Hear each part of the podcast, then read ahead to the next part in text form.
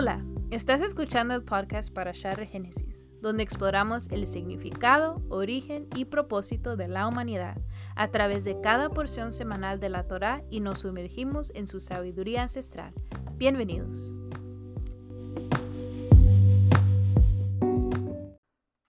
Hola, ¿qué tal? ¿Cómo están? Bienvenidos a este podcast, el podcast de Regénesis. Es un gran placer que me puedan acompañar en un episodio más de este podcast. Y pues bueno, seguimos, continuamos con las porciones de la Torá. Estamos en la parashá número 18. Eh, la semana pasada me equivoqué en el número de la porción que tocaba. No sé si dije que tocaba la 16 o la 18 y en realidad era la, la 17. La porción que se llamó Getro es la número 17 en el orden de secuencia de estos estudios sistemáticos. Entonces, Hoy comenzamos con una nueva porción. Eh, estamos leyendo el libro de Éxodo. Estamos en Éxodo 21.1 del 24 del 21.1 al 24.18 y la porción que toca el día de hoy, la parashá es Mishpatim.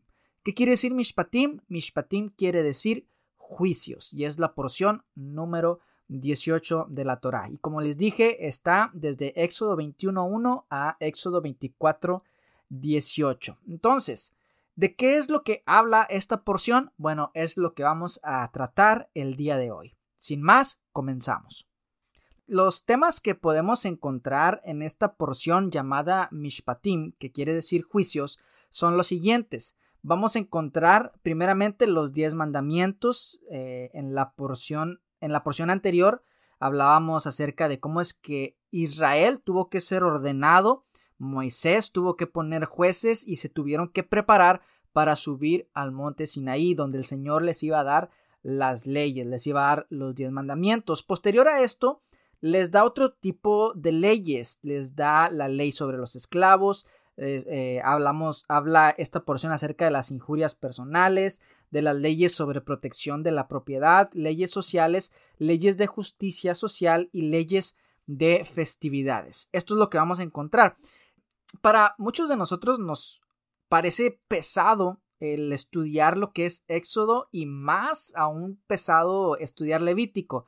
Éxodo tiene que ver con la entrega de la ley de Dios, al pueblo y Levítico tiene que ver con las leyes levíticas. Entonces, eh, hay ocasiones en que no entendemos muy bien todo esto, no entendemos lo que pues son las porciones de la Torá y como pueblo cristiano pues decimos, no, mejor hacemos a un lado esto y nos enfocamos más en los evangelios, que es lo que más entendemos. ¿Por qué se nos hace un tanto difícil el poder leer estos pasajes? Bueno, por eso, por lo mismo, porque encontramos leyes que quizá no entendemos. Eh, eh, se trata de, de esto, se trata de lo legal, la legalidad dentro de las escrituras. Una de las cosas que debemos entender es de que las escrituras no solamente son un libro teológico, sino que son un libro que nos habla acerca de leyes, es un documento legal que nos dice cómo es que debemos de comportarnos, o más bien el Señor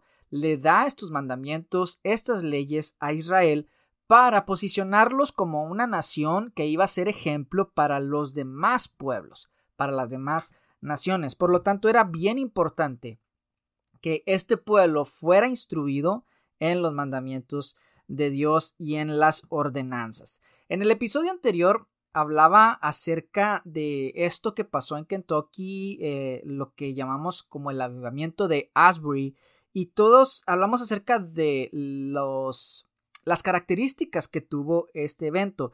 Y mencionábamos algunos pasajes, o más bien yo quisiera mencionar algunos pasajes que los cuales podemos, en los cuales podemos encontrar antecedentes del Espíritu Santo moviéndose de una manera muy importante eh, dentro de los relatos de las escrituras. ¿Por qué entro a esto? Bueno, porque en el episodio anterior hablábamos acerca del pueblo de Israel subiendo a la montaña, subiendo al monte Sinaí y el Señor dándole sus leyes y sus mandamientos. Entonces es interesante que lo que ellos tuvieron ahí a las faldas del monte Sinaí fue un encuentro con su Dios.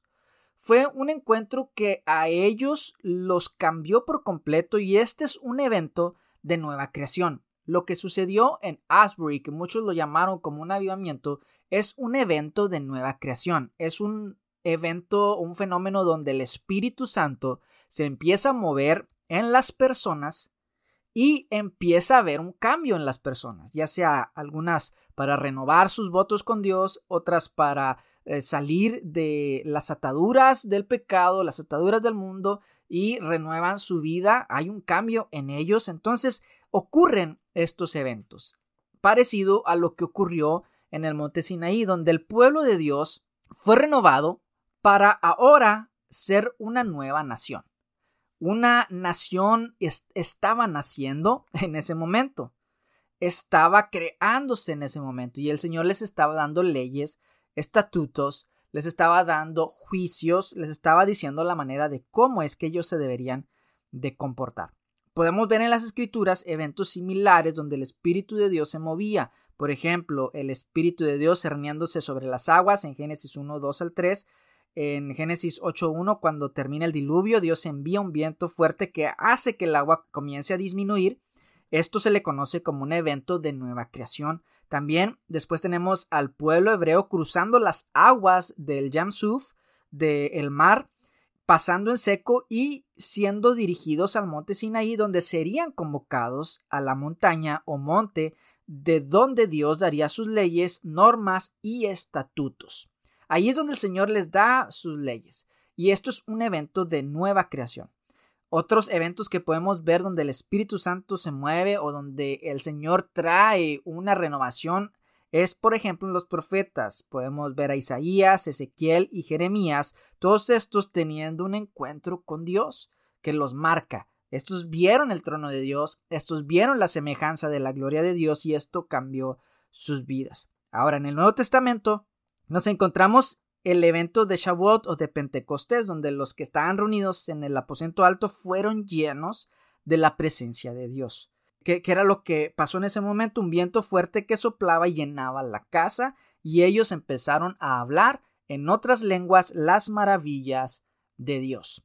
Esto nos conecta al monte del Sinaí, donde fueron dadas las leyes y nos habla de gobierno, nos habla de establecer una nueva nación.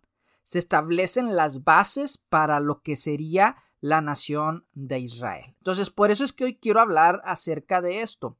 Quiero hablar de lo que es Mishpatim, de lo que son los juicios de Dios. En la Torah nos vamos a encontrar que está formada o conformada por leyes. Pero cuando hablamos de ley de Dios, simplemente nos remontamos a lo que son los diez mandamientos. Pero no es así. En, el, la Torah sabemos que hay está la ley de Dios, pero la ley de Dios tiene estas características. Por ejemplo, encontramos estas tres palabras, mitzvot, hukim y mishpatim. ¿Y qué es lo que quieren decir estas, estas palabras? Las mitzvot son las leyes de Dios. Los hukim son las instrucciones de Dios y los mishpatim son los juicios de Dios. Es decir, la Torah está dividida en, en estos tres aspectos. La mitzvot es el mandamiento que Dios te da simple y llano. Si Dios te dice no robarás, es no robarás. Si Dios dice no cometerás adulterio, es no cometer adulterio. Si Dios te dice no matarás, el mandamiento es simple, no matar. Pero después está lo que son los hukim. Y hukim lo que significa es las instrucciones de Dios. Es decir, cuando Dios te da un mandamiento, el Hukim lo que hace es aclararte un poco más en qué consiste ese mandamiento. Como por ejemplo, cuando dice que descansarás el día séptimo, el mandamiento es simple y ya no es descansar el día séptimo. Pero el Hukim es seis días trabajarás y el séptimo día descansarás. Es un poco más detallado. Y después están los Mishpatim que es el nombre de esta porción. Esta porción de la Torá se llama Mishpatim y quiere decir juicios. ¿Qué es esto de juicios? Bueno, pues son las consecuencias tanto buenas como malas de haber ya sea obedecido al mandamiento o desobedecido. Son las consecuencias. Juicios son las consecuencias. Pero también juicios tiene que ver con justicia, con hacer justicia. La palabra de Dios nos enseña que el trono de Dios está fundamentado en juicio y en justicia, en equidad. Esta es la base del trono de Dios. Estos son los fundamentos de Dios. Dios es un Dios de justicia. Cuando Dios está sacando al pueblo de Israel de la tierra de Egipto, Él está enseñando a los egipcios que sean justos, porque el pueblo de Israel era esclavo en ese lugar. Por lo tanto, Dios está liberando a este pueblo de la opresión en la que estaban. Y antes de liberarlos, el Señor manda mensaje a Faraón para que deje ir a su pueblo, pero Faraón se es obstinado y endurece su corazón y decide no dejar ir libre al pueblo de Dios. Es donde el Señor tiene que reprender a Faraón y enviarle estas plagas para que Faraón, que era un rey opresor, dejara ir a su pueblo. ¿Para qué Dios quería liberar al pueblo de Israel? Para que fuera un pueblo libre, ya no más esclavos, sino que ellos fueran dueños de su propia vida y ahora no sirvieran a un Dios injusto como los dioses egipcios, sino que ahora sirvieran a un Dios que les iba a enseñar cómo hacer justicia, cómo tratar a los demás. Entonces, les decía que Mishpatim, vamos a explicar un poquito acerca de este tema, aunque es difícil todo lo que tiene que ver con la ley, eh, pero es interesante porque, como les decía hace un momento, eh, la ley eh, o la Torah es un documento legal. Por lo tanto, si ustedes ven a los judíos, a los que estudian la Torah, se les conoce como abogados, abogados de la ley. O sea, no quiere decir eh, que ellos son abogados según el contexto o nuestro contexto o la idea que nosotros tenemos de lo que es un abogado, no, sino que un abogado en Israel es una persona que estudia la Torah. ¿Por qué? Porque en la Torah hay leyes, hay instrucciones, hay juicios. Entonces ellos tienen que estar bien afilados y bien sabidos de lo que significa cada mandamiento. Y esto es lo que ellos discuten. Ellos se ponen en las, en las, en las yeshivas, en las escuelas rabínicas y discuten los mandamientos. Porque así es la manera de cómo llegar a poder entender estos mandamientos, estos estatutos. Ahora, qué interesante es esto de los mandamientos. Yo hace, hace un tiempo atrás pasé por una crisis en cuanto a mi fe. No no tanto que yo estaba dudando de Dios o de su existencia, sino que fui confrontado a ideas y cuestionamientos bien duros. Más que nada sobre la palabra de Dios y ciertas creencias. Creo que fue algo muy parecido a lo que experimentan los jóvenes que van a las universidades y, y, se ven enfrentados a ciertos argumentos. Entonces, esto me hizo buscar más profundo en las escrituras, puesto que en mi corazón yo sabía que lo que me decían no era lo correcto, pero a la vez no sabía cómo dar una respuesta y entré en una etapa de aprender y tratar de entender aquellas cosas que me eran muy, muy incómodas, sobre todo en lo que está en la palabra de Dios y sobre todo en el Antiguo Testamento y sus leyes. A mí me gusta lo que tiene que ver con las leyes de Dios. Entiendo que no son para salvación y, antes de, ir más a fondo en cuanto a esto, eh, por qué me gustan la, ley de Dios y, y, después voy a explicar más acerca de lo que es mishpatim, de lo que son juicios. Muchas veces nos acusan a nosotros, los de raíces hebreas, de que queremos que la ley, o, más bien confiamos en la ley para salvación.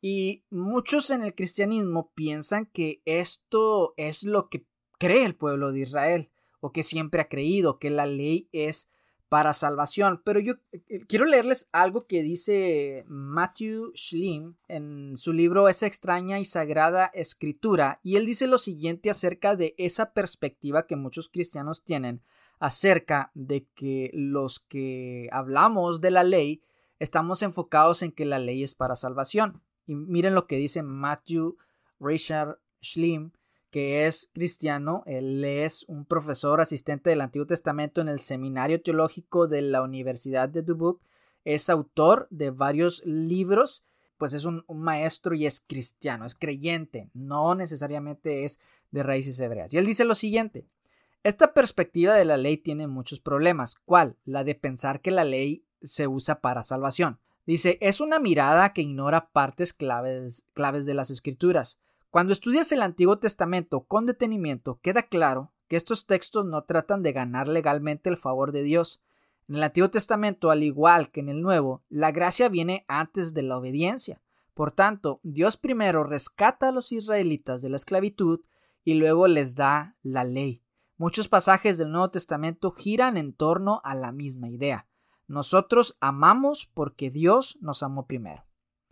La ley tiene menos que ver con conseguir gustarle a Dios y más con una relación de pacto más amplia entre Dios e Israel, enfocada en la lealtad, el amor y la fidelidad.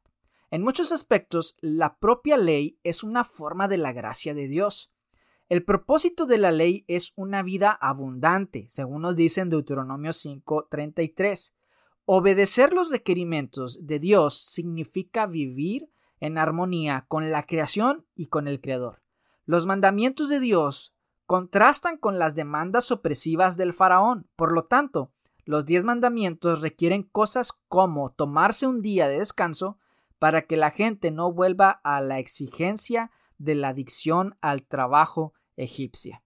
El gran riesgo de desobedecer los mandamientos de Dios es que Israel se convierta en una casa de opresión. Y este es un cristiano, un creyente en Jesús, claro, eh, que no tiene nada que ver con el judaísmo, pero que entiende el propósito de la ley. Entiende el propósito del Antiguo Testamento y como dice aquí, tiene más que ver con el hecho de que nosotros seamos bendecidos. Tiene que ver no tanto con el ser salvos por medio de méritos o, o cumplir la ley, porque de hecho Israel primero fue salvo y después se le dio la ley. O sea, fue salvo por gracia, fue librado del pueblo de Egipto para darles después la ley, que la forma de cómo ellos podían ser bendecidos. Entonces, me gusta lo que dice esta parte. Obedecer los requerimientos de Dios significa vivir en armonía con la creación y con el Creador. Los mandamientos de Dios contrastan con las demandas opresivas del faraón. Por lo tanto, los diez mandamientos requieren cosas como tomarse un día de descanso para que la gente no vuelva a las exigencias de la adicción al trabajo egipcio. El gran riesgo de desobedecer los mandamientos de Dios es que Israel se convierta en una casa de opresión. Se me hace súper interesante esto, que la perspectiva correcta de la ley de Dios es que tenemos que verla como las instrucciones que Dios nos da para poder tener una correcta relación con Él y a la vez una correcta relación con mi prójimo. Dios nos rescata del yugo de la esclavitud en la que estábamos, donde oprimíamos a los demás y éramos oprimidos. Pero Dios nos rescata para qué? Para darnos instrucciones de cómo nos debemos de comportar para que ya no seamos opresores con los demás. Y esto es bien interesante, porque muchas veces nosotros nos enfocamos más en que eh, en, la gracia, en que en el Nuevo Testamento, y es importante, es interesante, claro, ahí podemos ver a nuestro Señor Jesús trayéndonos la libertad de nuestra vida, la libertad de nuestra alma, por medio de su sacrificio, claro que sí, pero pocas veces nos enfocamos en lo que los requerimientos que Dios nos tiene cómo es que podemos vivir vidas piadosas, vidas que son de beneficio para los demás. Miren lo que dice, miren lo que dice aquí eh, otro erudito que se llama Terence Freyden. Dice, Dios da la ley al servicio de la vida. Los eruditos han escrito sobre la ley como un regalo de la gracia de Dios por el bien de la vida, la salud y el bienestar de las personas de la comunidad.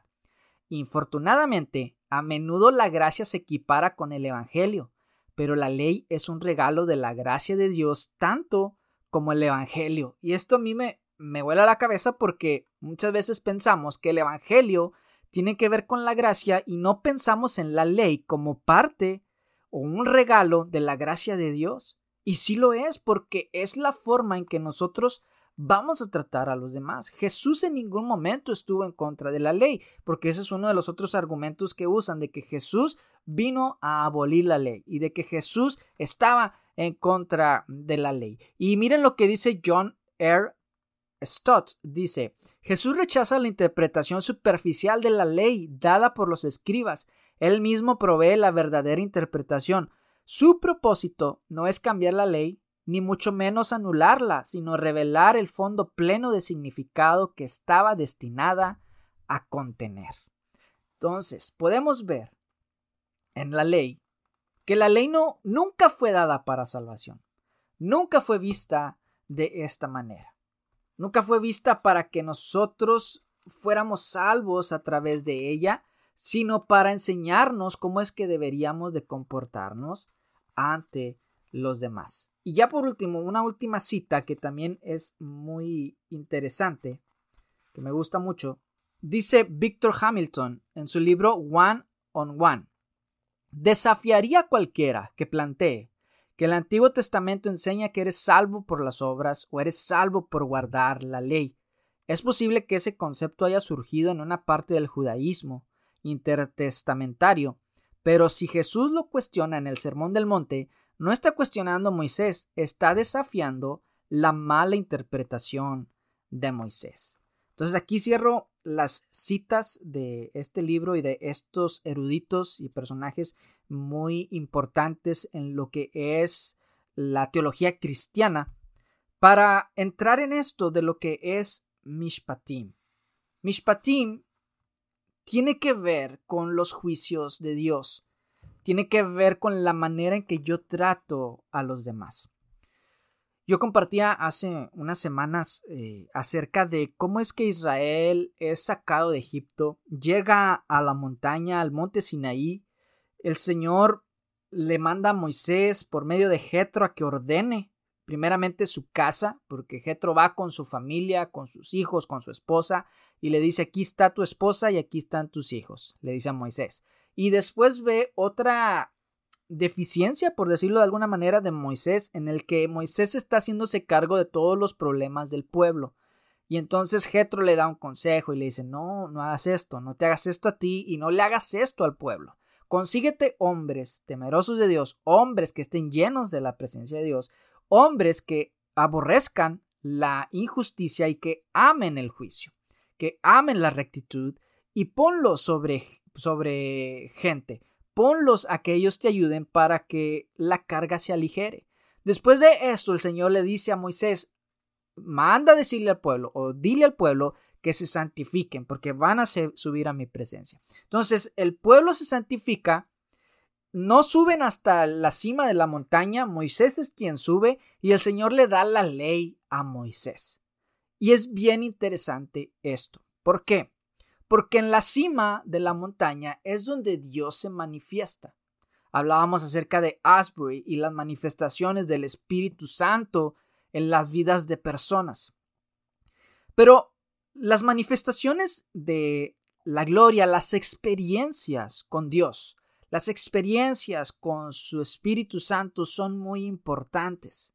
Es algo genial, es algo hermoso cuando nosotros tenemos esas experiencias con Dios que nos revitalizan, que nos renuevan, que nos llenan de nuevas energías en el espíritu, nuevas, nuevas ah, fuerzas para seguir adelante. ¿Y por qué? Porque tenemos una experiencia con Dios. Pero el pueblo no solamente se iba a estar o, o colocar de una forma pasiva escuchando los mandamientos de Dios sino que después de toda esa experiencia de la montaña, de los truenos, de los relámpagos, del tronido, del crujir de las piedras de, del monte, después iba a venir un momento en el que ellos tenían que bajar de la montaña. Tenía que haber un momento donde ellos iban a la realidad de la vida cotidiana. Y esto me recuerda cuando Jesús sube al monte de la transfiguración y se lleva a tres de sus discípulos estos discípulos, al ver la transfiguración y ver que ahí estaba, ahí estaban los dos profetas, ahí estaba, si no mal recuerdo, era Elías y, Moisés que estaban en ese lugar manifestándose o ellos habían visto una visión, porque Jesús después le dice, no cuenten a nadie la visión, o sea, no que realmente ellos habían, o, que Moisés y, Elías habían estado ahí, sus espíritus o sus almas, ¿no? Sino que estos discípulos, todos ellos habían tenido una visión, habían tenido, habían visto algo. Y Jesús les dice, no cuenten a nadie esto. Pero antes de eso, hay uno de ellos, creo que fue Pedro, el que le dice, Señor, hagamos unas enramadas, hagamos unos tabernáculos aquí y pues estemos aquí, habitemos en este, en este lugar. Entonces Jesús que le dice, no, no, no hagamos nada de eso, ya, descendamos, descendamos de este monte.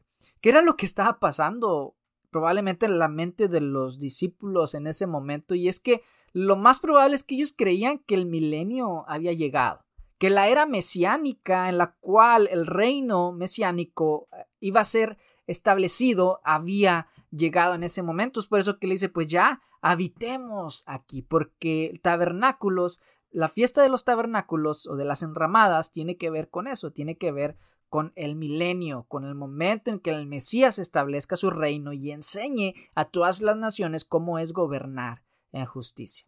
Y entonces estos discípulos le dicen a Jesús, pues ya quedémonos aquí a disfrutar de esto, a disfrutar de la manifestación de la gloria de Dios en este lugar. Ya, o sea, no necesitamos nada más. Y yo creo que es así. Yo creo que cuando tenemos esas manifestaciones y experiencias con la gloria de Dios, queremos quedarnos en ese lugar y no descender más. Pero era necesario que ellos descendieran de ese lugar. ¿Para qué? Para que ellos pudieran contar a los demás lo que ellos habían visto. Aunque en ese momento Jesús les dice no cuenten a nadie la visión, años después, tal vez décadas después, los discípulos cuentan lo que ellos vieron en el monte de la transfiguración.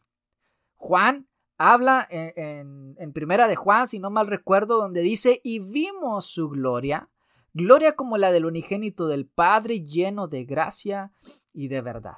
Creo que es ahí donde dice, si no mal, mal recuerdo, o, tal vez estoy confundiendo los, los versos, pero hay una escritura, y esta sí estoy seguro que está en primera de Juan, donde dice, lo que hemos oído, lo que hemos palpado, lo que nuestros ojos han visto, lo que nuestras manos han tocado tocante al verbo de vida, esto les anunciamos, porque la vida fue manifestada y la hemos visto. Y dice, estas cosas que les anunciamos a ustedes es para que ustedes también tengan comunión con nosotros, porque la comunión con nosotros ciertamente es la comunión con el Padre y con el Hijo.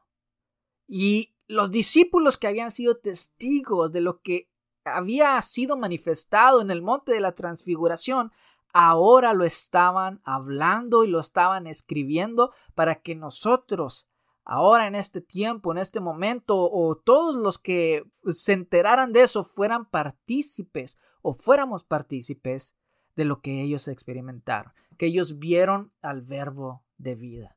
Y dice, y esto les anunciamos. Entonces, lo más importante no era el que ellos permanecieran en ese lugar, donde se les estaba dando la ley, donde se, estaba, se les estaba dando una manifestación de la gloria de Dios, sino que llegara un momento en que ellos bajaran y anunciaran estas mismas cosas a los demás.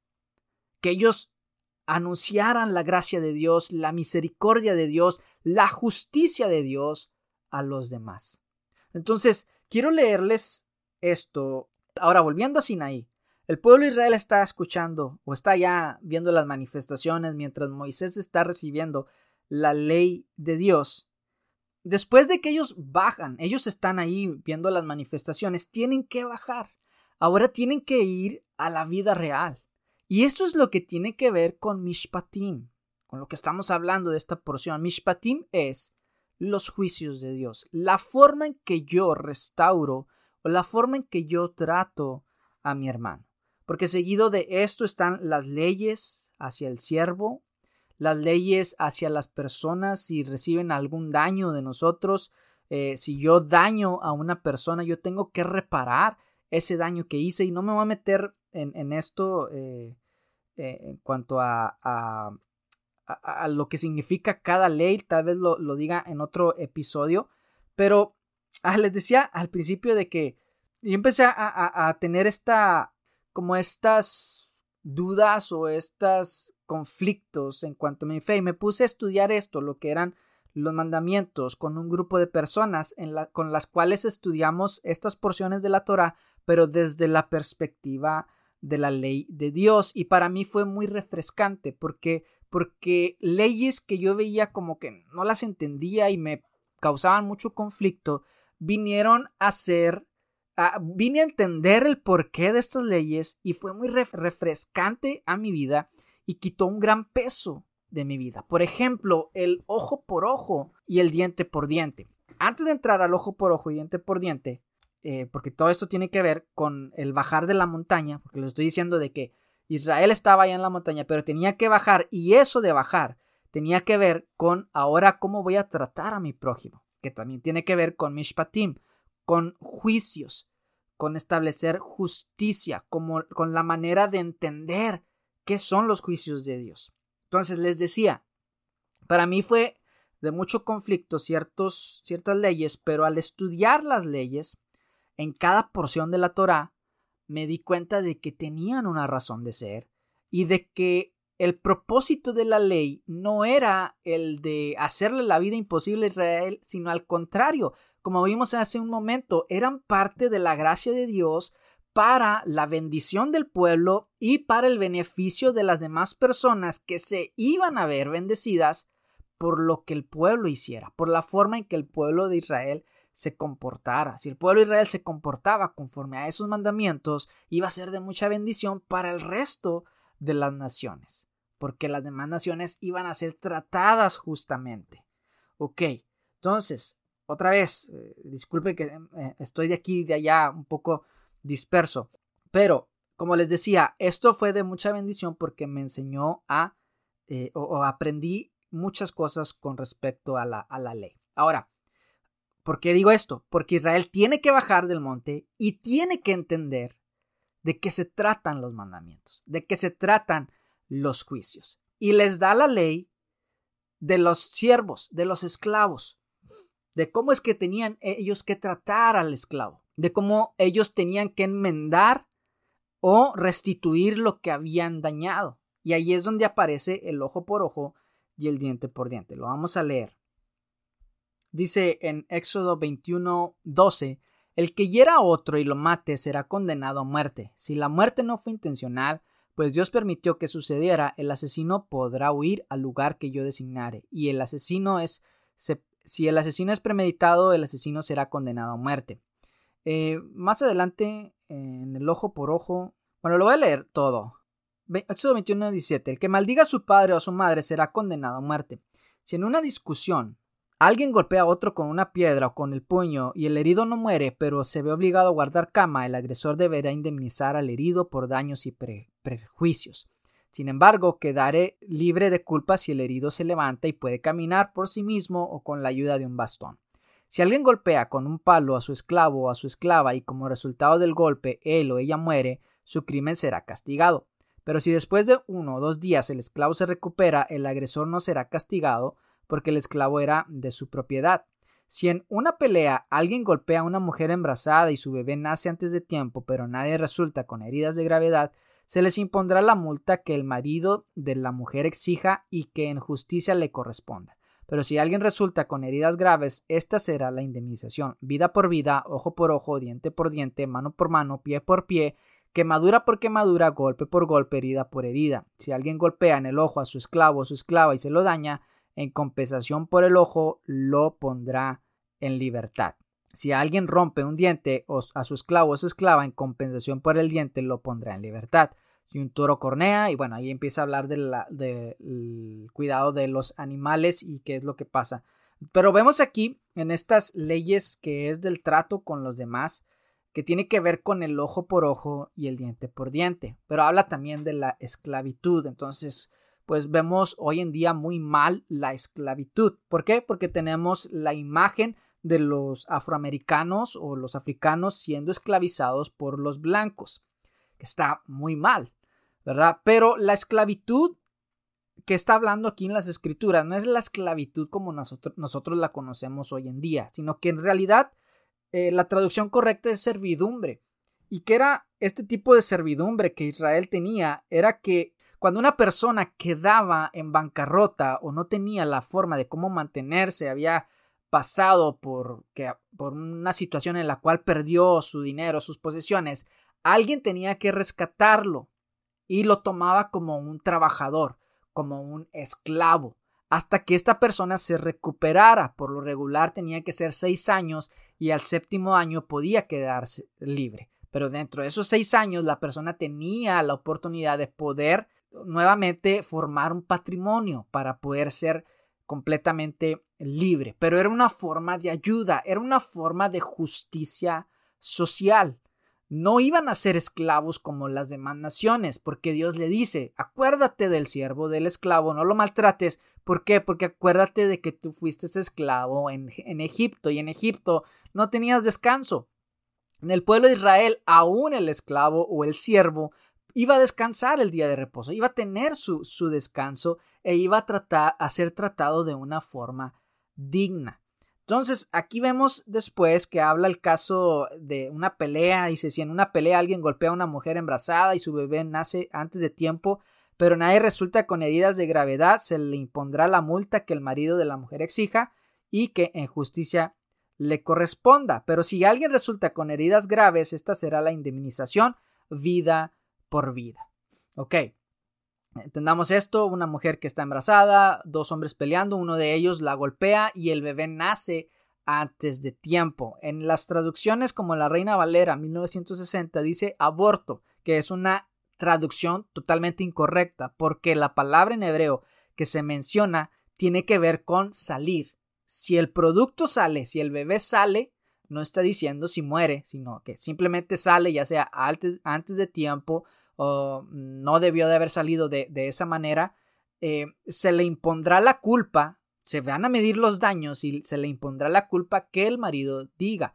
Pero si el producto muere o si la mujer muere, entonces se pagará vida por vida. Claro que se llevará a juicio y van a ver cómo es que, cuáles fueron las intenciones también de, de la persona. Tal vez fue accidental, ya ahí se, se pone otra enmienda, otra reforma, otra ley, que es la ley de el que había asesinado a alguien eh, no premeditado, sino accidentalmente. Podían ir a ciertas ciudades de refugio. Ya lo de las ciudades de refugio, pues lo veremos después. Pero esa era la forma en que se trataban estos casos. Y después habla acerca del ojo por ojo. Si una persona golpea a su siervo o golpea a otra persona y le saca el ojo, al siervo lo, tiene que dejar libre. Eh, y eh, el ojo por ojo no tenía que ver con sacarle el ojo a aquel que le había sacado el ojo a, una persona, no tenía que ver con eso. En las escrituras, nunca, o más bien, el pueblo Israel nunca entendió este mandamiento literalmente, de que si alguien le sacaba el ojo a otra persona, también le tenían que sacar el ojo a aquel que había hecho el daño. No, nunca se entendió de esa manera y no hay registro alguno, ni en el Talmud, ni en los escritos judíos que indique de que esa ley se llevó a cabo literalmente. Ninguna, ningún registro, al contrario. Lo que, lo que tenía que ver esto era de que la persona tenía que indemnizar a aquel que le había sacado el ojo. Eso significaba que ahora la persona tenía que ser los ojos de esa persona a la cual había perjudicado. Entonces, esta era una ley de misericordia. También dice que si un amo golpea a su siervo, eh, también eh, lo tiene que curar, tiene que eh, ver por, por, el daño que le hizo. Este, esto no quiere decir que Dios está aprobando el que un amo golpee a su siervo. Para nada, no está diciendo eso. Más bien, entendamos esto. Israel está saliendo de una cultura donde sí eran esclavos y sí eran tratados de esa manera.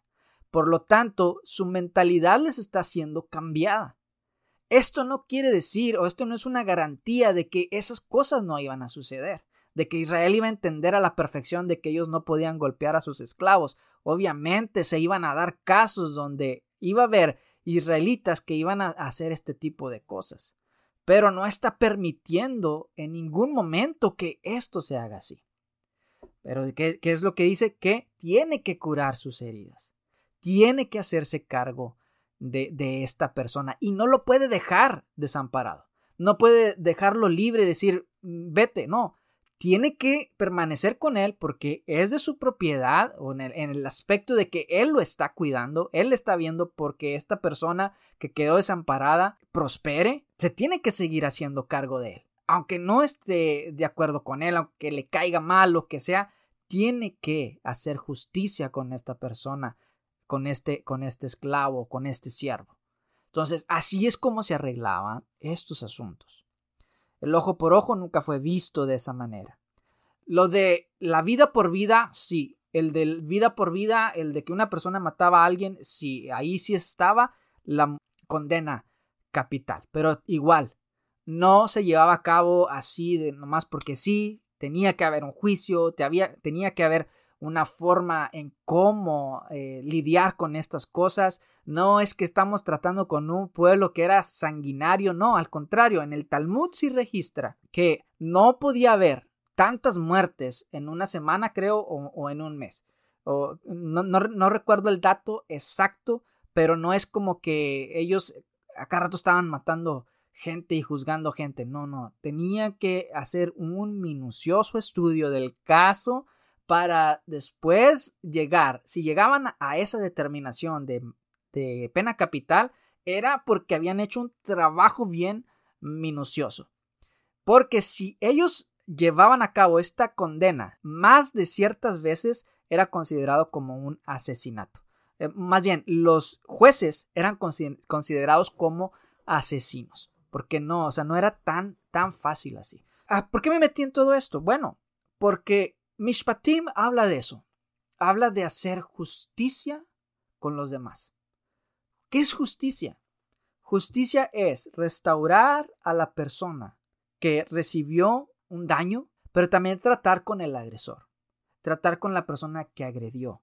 Si una persona le sacó el ojo a otra persona, se tiene que indemnizar a la víctima, pero también el victimario tiene que hacerse cargo de, la víctima, tiene que hacerse cargo de él y mostrar misericordia.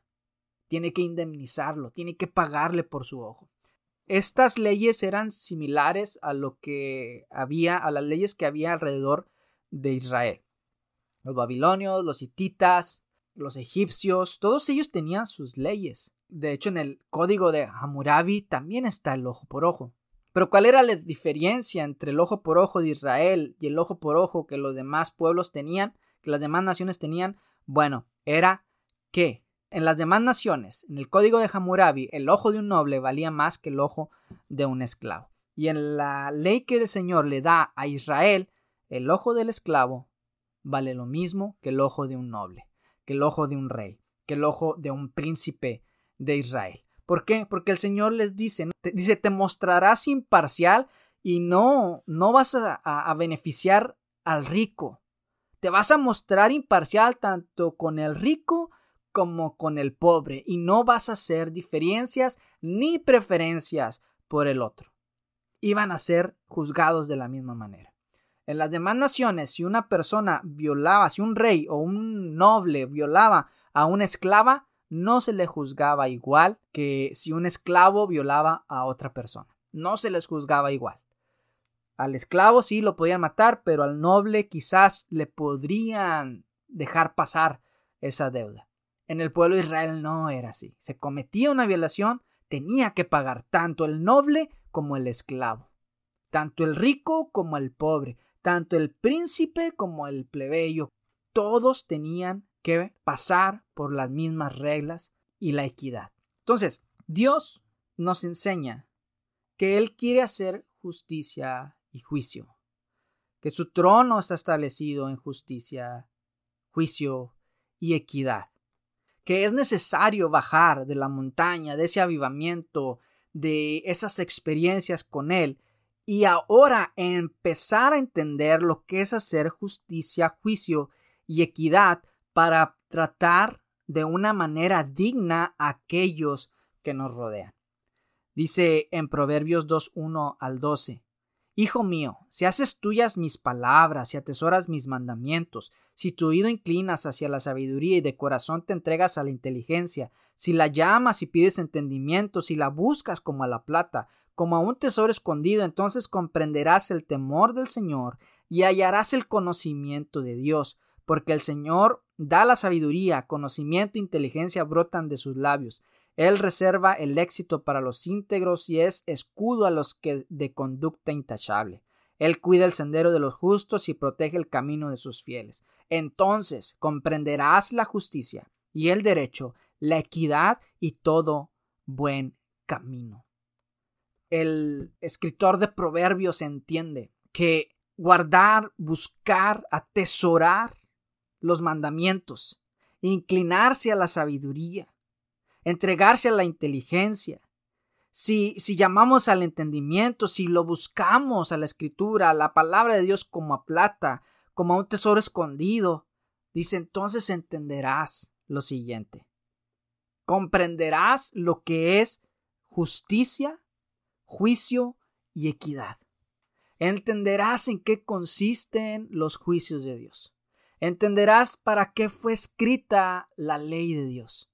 ¿Para qué? Para beneficio nuestro y beneficio de los demás, para beneficio de mi hermano, para que yo, yo haga justicia con él, para que yo levante al caído, para que yo me comporte de la manera en que yo pueda hacer luz a los demás y levantar a aquel que está en necesidad.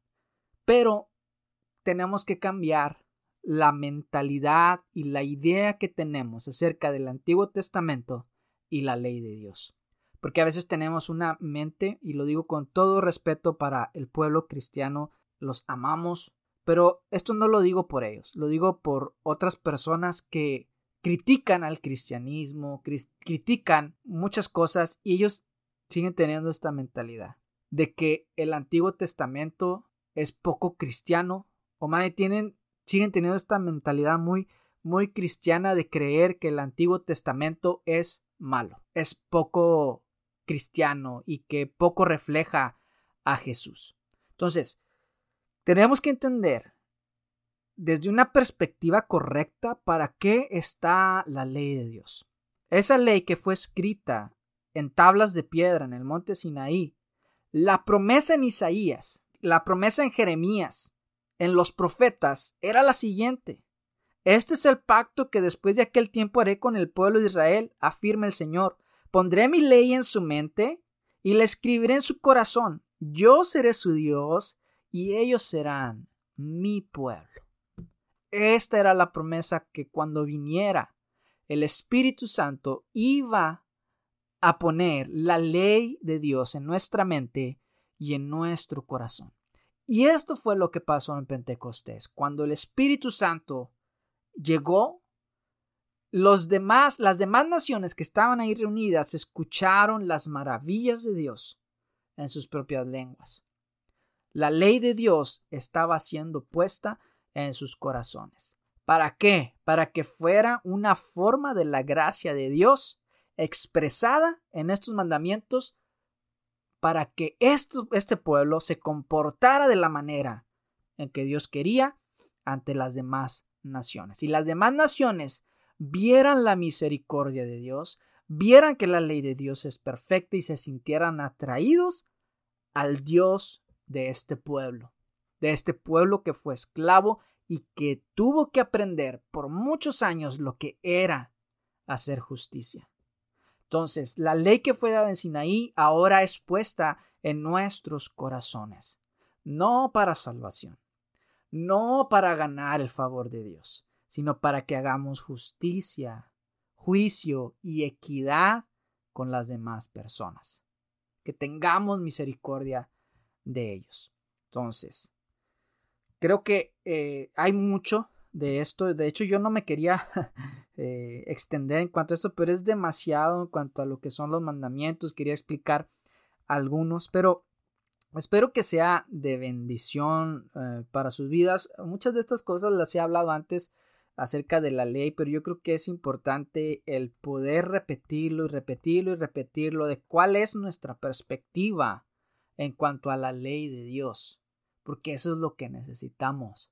Necesitamos entender los juicios, los mandamientos, las instrucciones que Dios nos da en las escrituras, y no ser como Marción. Marción fue un personaje que dijo El Dios del Antiguo Testamento no se parece en nada al Jesús, al Dios que muestra Jesús lleno de bondad y de misericordia. Y entonces Marción quiso hacer su propio canon, quitando el Antiguo Testamento y dejando un solo, solamente a Lucas y quiso hacer un montón de cosas que trajo como consecuencia que después los teólogos liberales siguiendo esta corriente de Marción empezaran a decir que pues el, Dios del Antiguo Testamento era un Dios eh, malo, que el pueblo de Israel era un, pueblo tonto, eh, entregado a la maldad, a lo sanguinario, y entonces eso dio paso a lo que fue el nazismo, de ver al pueblo de Israel como un pueblo malo, y trajo un montón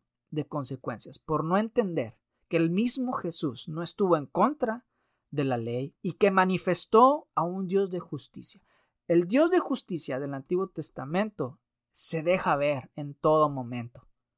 Y si damos una lectura simplista al Antiguo Testamento, claro que vamos a ver un Dios malo, pero si vemos si damos una lectura profunda, vamos a encontrar que Jesús mismo manifestó a ese Dios del Antiguo Testamento y que no estuvo en contra, pero eso lo podemos ver en otro en otro episodio. Pero bueno, hasta este, en este episodio, pues esto es todo para este episodio. espero que sea de, de, bendición para sus vidas. No nos quedemos en las experiencias, sino que bajemos y entendamos lo que es hacer justicia y juicio. Entendamos, abracemos las escrituras, abracemos los mandamientos, estudiémoslos para entender cuál es el corazón de Dios detrás de todos estos leyes, estatutos. Y no, no estoy diciendo que el cristiano es como Marción, no, estoy diciendo que muchas veces no somos como Marción ni somos como los, los apologetas o eh, liberales, ni como los nacen, ni nada de eso, sino que muchas veces somos simplemente eh, personas que ignoramos o que ah, no le hacemos caso a la ley porque de hecho ni la entendemos, pero creo que si seguimos esta instrucción que da en Proverbios de atesorarlo, de guardarlo, de escudriñarlo, de, de ver como, como un tesoro, o sea, que lo buscamos y lo buscamos y le escarbamos y le escarbamos hasta que encontramos la bendición. Entonces seremos bendecidos. Hasta que encontramos la esencia del mandamiento, seremos bendecidos. Entonces, bendiciones, esta fue la porción Mishpatim. Nos escuchamos en el próximo episodio. Bye bye.